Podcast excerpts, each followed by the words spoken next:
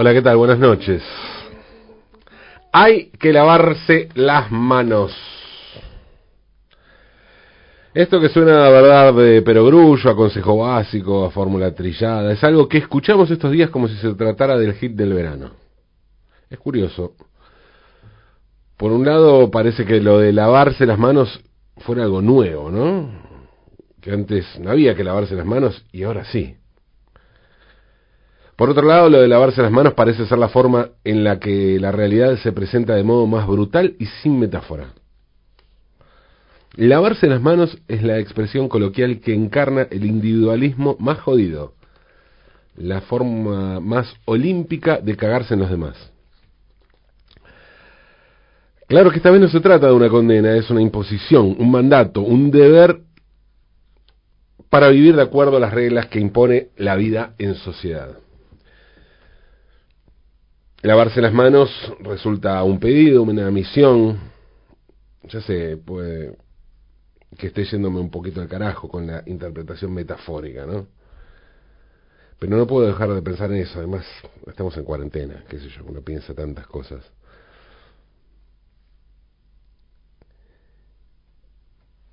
En la paradoja de tener que lavarse las manos y no estar seguros si vamos a poder hacerlos. Ahí radica el problema, porque es probable que ya no haya stock de jabón, y ni hablar de alcohol en gel. En eso de lavarse las manos parece que la pandemia se contagia fácilmente. Vivimos días en los que alternamos el lavado de manos individual, el real y el metafórico, con la necesidad de cuidarnos. Y tampoco puedo dejar de pensar en esa sensación doble, ambigua, tan propia de estos momentos indescifrables, en los que se hace imprescindible dejar de lado viejas fórmulas y analizar las cosas desde otros puntos de vista. Pensar, sí, sí, sí, no puedo dejar de pensar. Y no puedo dejar de pensar en que pensar es lo único que nos va a salvar de la peste qué sé yo, no, es que piense grandes cosas, ni mucho menos. Pero pensar, pensar como misión única e indispensable en la cuarentena. Pensar como modo de lavarnos las manos de modo literal, sin caer en la tentación mezquina de lavarnos las manos en modo metafórico. Si de pensar se trata, es bueno escuchar a aquellas personas que ayudaron a analizar el capitalismo global en las últimas décadas y que de alguna manera predijeron muchos de estos desastres. La periodista canadiense Naomi Klein se hizo mundialmente famosa cuando publicó en 2000, en el año 2000, a los 29 años, su libro No Logo, el poder de las marcas. Allí Klein analiza una nueva forma de capitalismo global, o una nueva encarnación del capitalismo global, en el que el marketing ocupa, ocupaba y ocupa un lugar mil veces más importante que la producción. Los contratos millonarios de los publicistas, y ni hablar de los atletas que promocionaban, promocionan una marca de ropa deportiva, estaban y están a las antípodas de lo que cobraban y cobran quienes fabrican, fabricaban y fabrican, por ejemplo, esas zapatillas. Gente que estaba en condiciones laborales miserables y que muchas veces era menor de edad. La investigación de Klein fue tan impactante que la propia empresa Nike tuvo que emitir un comunicado contando cómo era que funcionaba en realidad, según ellos, la cadena laboral para confeccionar sus productos. Mientras tanto, el libro vendió un millón de copias en todo el mundo, fue traducido a 28 idiomas y se transformó en una Biblia para el movimiento antiglobalización, esa izquierda no convencional, surgida tras la caída del muro de Berlín con la rebelión zapatista en México como principal referente. En 2007 Klein sacó otro libro que tuvo un gran impacto, La doctrina del shock, el auge del capitalismo del desastre. En ese libro elabora algunos conceptos y analiza algunos fenómenos que sin ser idénticos al surgimiento del coronavirus son perfectamente aplicables a este momento de pandemia mundial. Este fin de semana Klein dio una entrevista a la revista estadounidense Vice y esa entrevista fue traducida y reproducida en la Argentina por lavaca.org, el sitio de la cooperativa periodística La Vaca que edita la revista Mu. Les leo algunas definiciones eh, que Naomi Klein dio en esa entrevista, como para pensar un poquito, como decía antes. Dijo Klein, el capitalismo del desastre es la forma en que las industrias privadas surgen para beneficiarse directamente de las crisis a gran escala.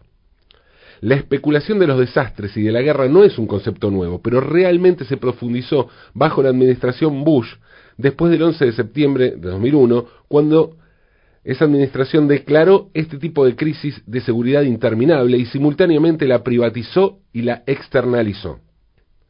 Esto incluyó el Estado de Seguridad Nacional y privatizado, así como la invasión y ocupación privatizada de Irak y Afganistán.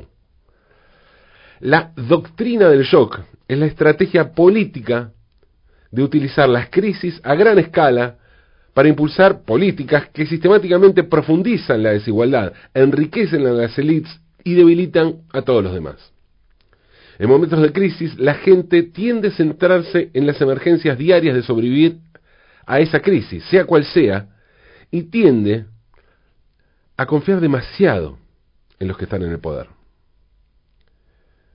Quitamos un poco, un poco los ojos de la pelota en momentos de crisis. La doctrina del shock fue desarrollada como una forma de prevenir que las crisis den paso a momentos orgánicos en los que las políticas progresistas emergen. Las élites políticas y económicas entienden que los momentos de crisis son su oportunidad para impulsar su lista de deseos de políticas impopulares que polarizan aún más la riqueza en este país y en todo el mundo. Klein está hablando de los Estados Unidos. El shock es realmente el propio virus y ha sido manejado de una manera que maximiza la confusión y minimiza la protección. No creo que esto sea una conspiración, es solo la forma en que el gobierno de los Estados Unidos y Trump han manejado completamente mal esta crisis. Trump hasta ahora ha tratado esto no como una crisis de salud pública, sino como una crisis de percepción y un problema potencial para su reelección.